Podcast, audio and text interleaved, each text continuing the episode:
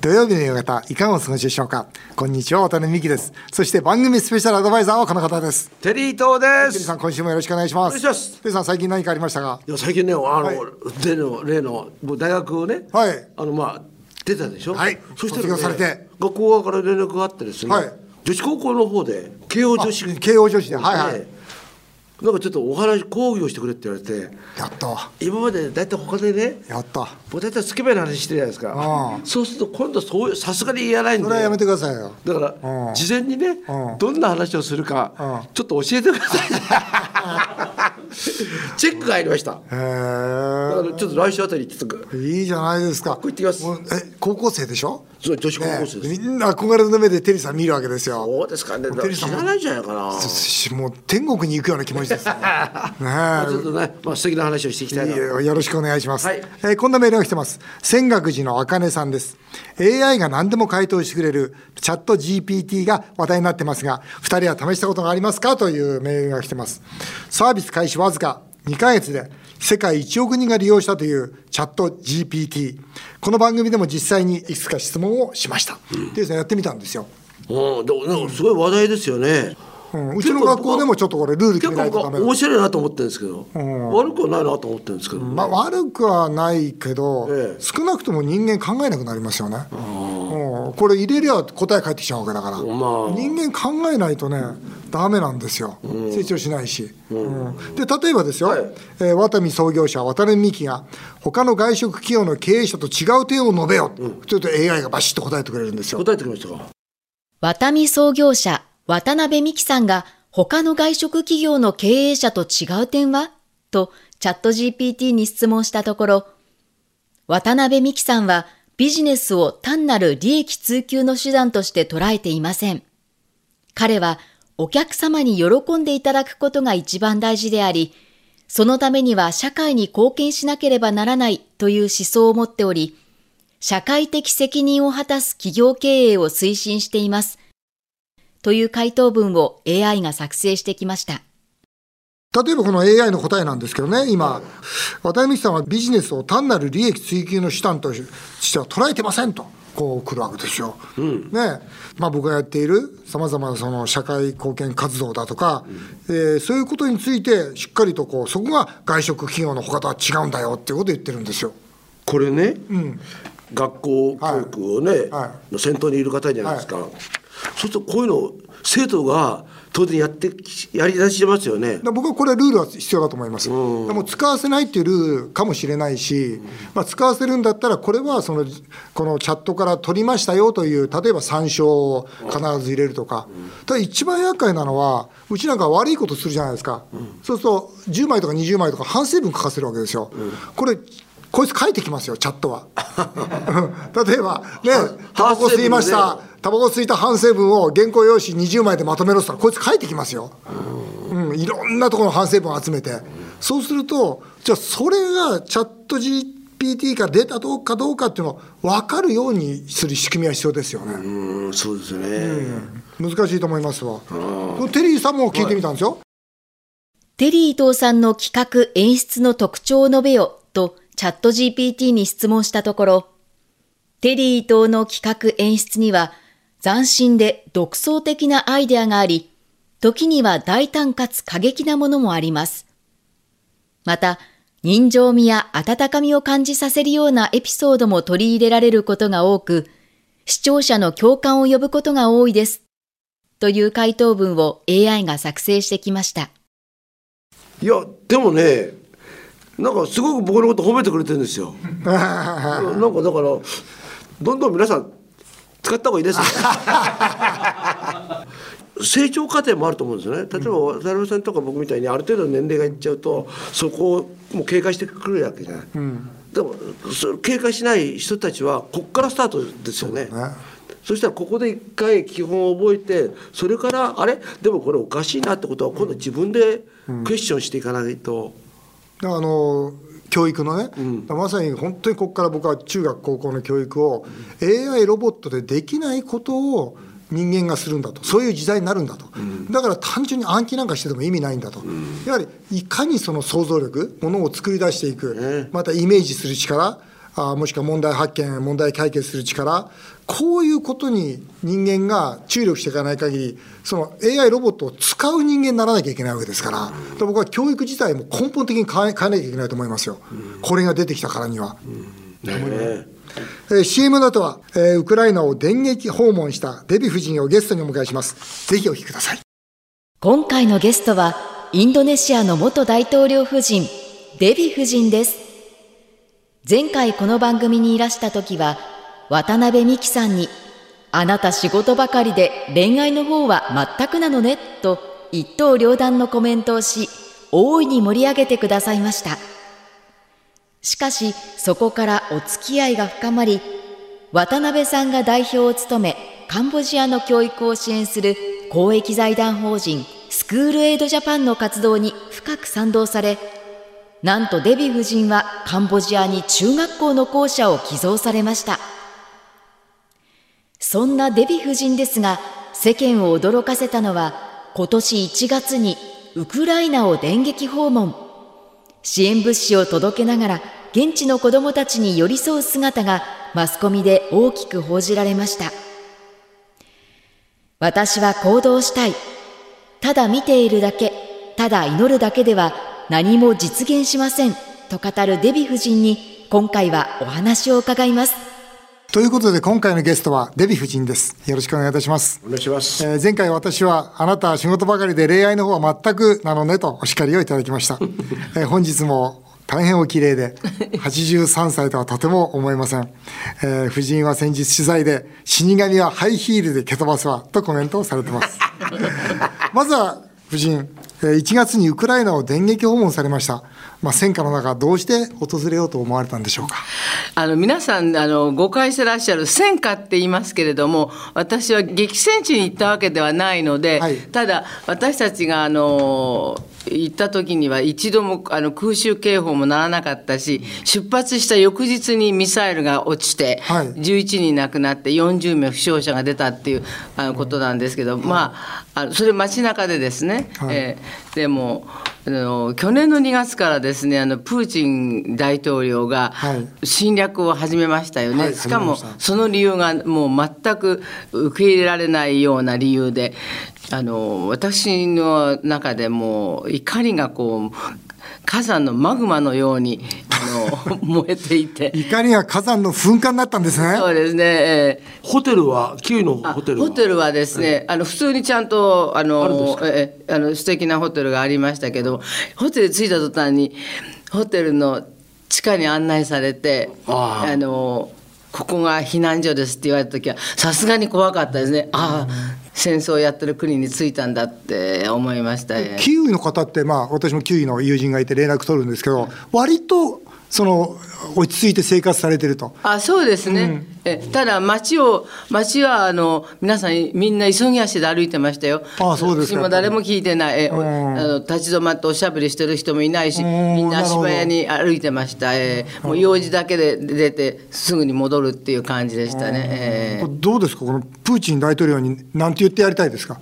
もうデヴィ夫の。いや、もうそれで最近なんてプーチン大統領今のウクライナの状況はアメリカがやったんだ、うん、もうあんなことよく言えるなと思って、うん、でそれであのとにかくあのウクライナを任しちゃ絶対ダメ、うん、なぜかってウクライナを負けるさせるようなことがあったらもうウクライナをね民主主義の墓場にしてしまうようなことだし、あのもしロシアが勝てばもう習近平がすぐに台湾を同じ方法で攻める、で台湾陥落したらこの次は沖縄だと、沖縄が終わったら今度は本州に来ますよ。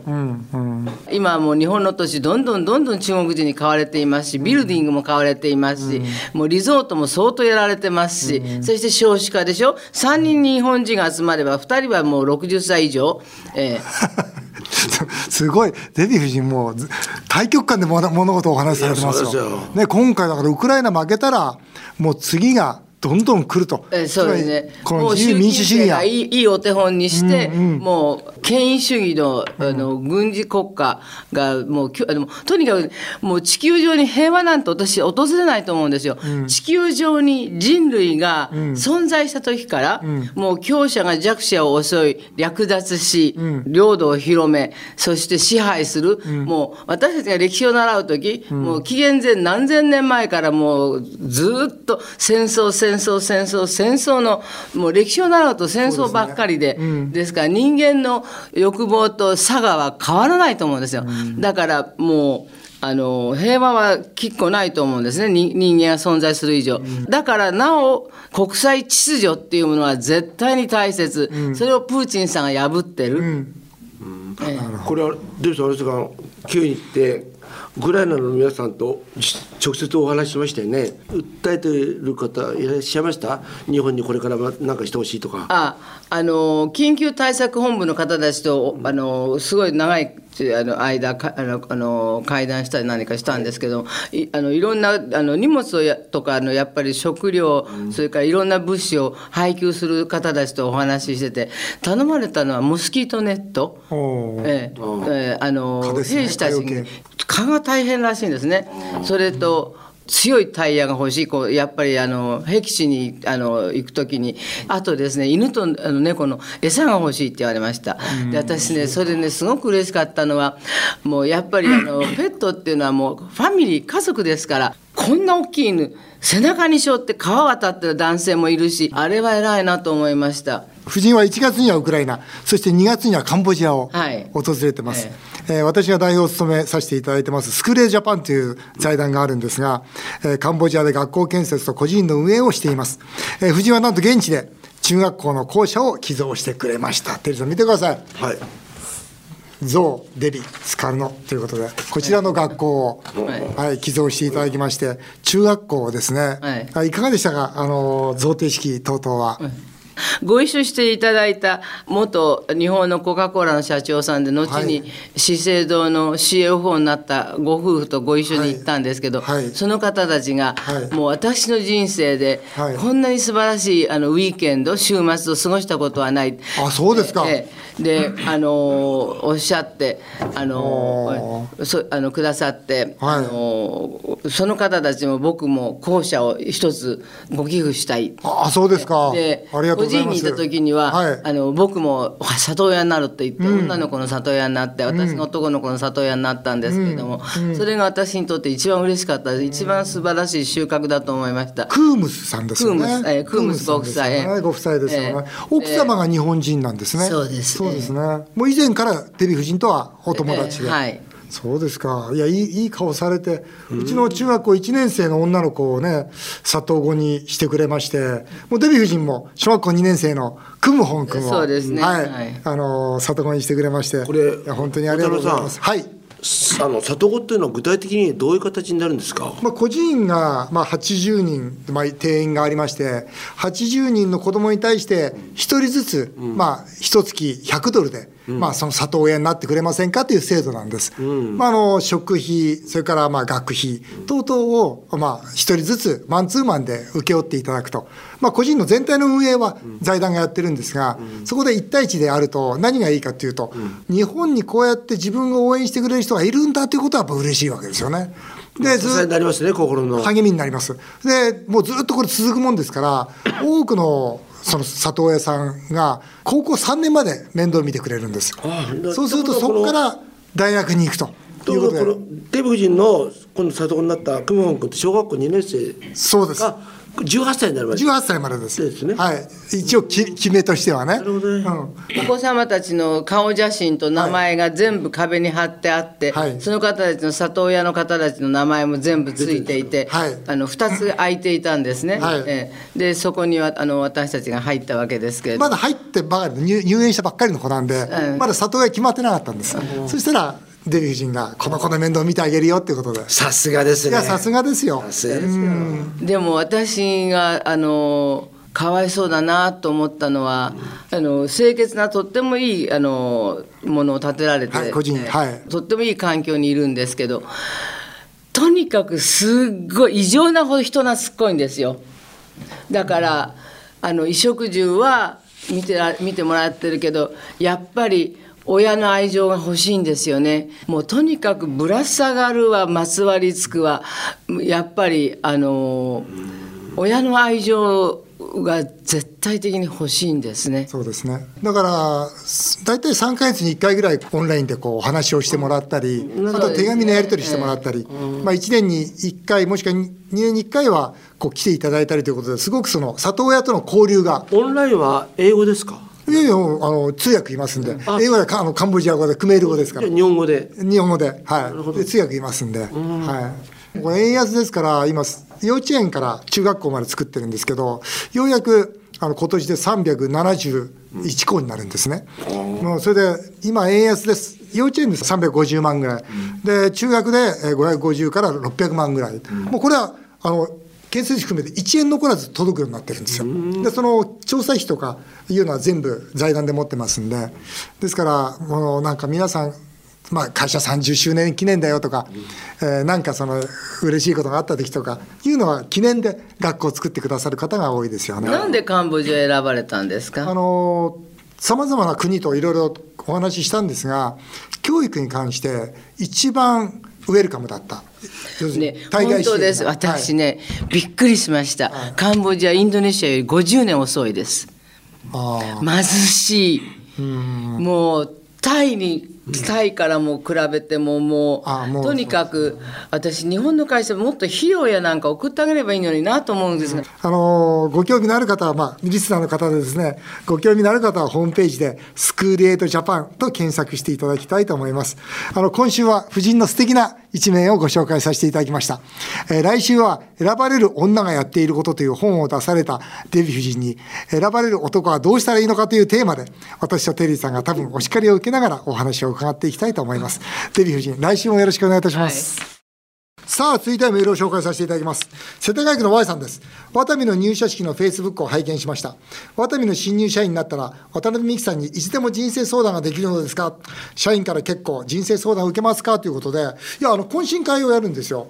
まあ、そこではいろんな質問が出ますね。その、毎日朝何やってますかとか、あどうしたら毎日頑張れるんですか？とか、ね、今までずっといろんなことあったけど諦めなかったのはなんでですか？とか、そういろいろと質問が出るんですよ。なんか来ましたよ。はい。ここで情報入ってきました。はい渡辺さんは相談に乗ってる最中、俺は人相を見れば大体のことは分かるといい。君は絶対に結婚できる顔をしてる。お前は営業で出世する顔をしてると、かなり大雑把な相談の答えをしてますっていうことで。そうですか。いや僕はねもうニースを見るんですよ、なんつったって何千人って社員受けてるじゃないですか、その子たちがどうなっていったかっていうとあこういう人相の子とかこういう立ち居振る舞いの子ってこうなるなって大体統計ですよ。当然例外はありますよ。そりゃそうですよね。あと大事なのはいいことしか言わないですからああ。そそれはもう絶対もういいことしか言わない。